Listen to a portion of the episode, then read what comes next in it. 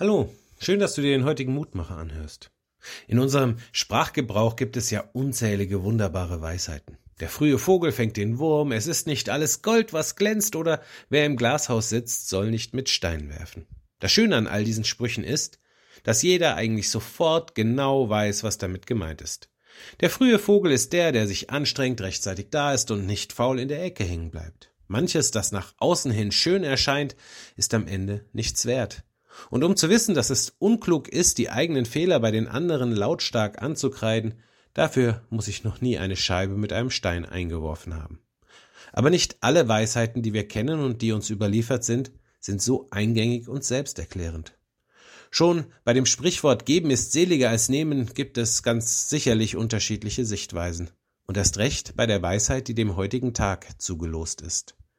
Im Buch der Sprüche Kapitel 11 Vers 19 heißt es, Gerechtigkeit führt zum Leben, aber dem Bösen nachjagen führt zum Tode.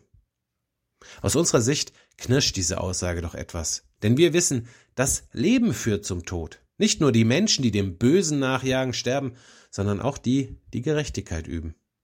Es gibt nun sicherlich ganz viele Ansätze, um diese Diskrepanz zwischen erlebter menschlicher Wirklichkeit und dem Anspruch der göttlichen Offenbarung dieser Weisheit zu überbrücken. Aber am Ende lenken all diese Ansätze oftmals nur von der wichtigsten Frage ab. Möchte ich leben oder schon im Leben tot sein? Möchte ich mein Leben gestalten, indem ich andere Böses erleben lasse und sie dadurch mit in ihrem Leben bedrücke? Oder möchte ich die Gemeinschaft, in die dieses Leben mich gestellt hat, produktiv und konstruktiv mitgestalten? Die Entscheidung trifft jeder für sich selbst. Und jeder von uns wird diese Entscheidung im Angesichts des Todes vor sich selbst und auch vor Gott rechtfertigen müssen. Die Losung, das Wort Gottes, kann uns dabei ein Hinweis sein, wie leicht oder wie schwer uns das vielleicht einmal fallen wird. Ich bete. Lieber Vater im Himmel, Gerechtigkeit führt zum Leben.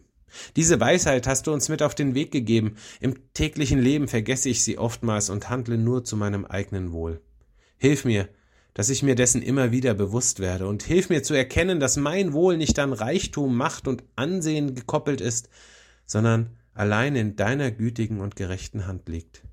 Lass mir diese Erkenntnis immer wieder zum Maßstab werden und hilf mir, mein Leben und mein Handeln nach deiner Gerechtigkeit und deiner Güte auszurichten. Amen.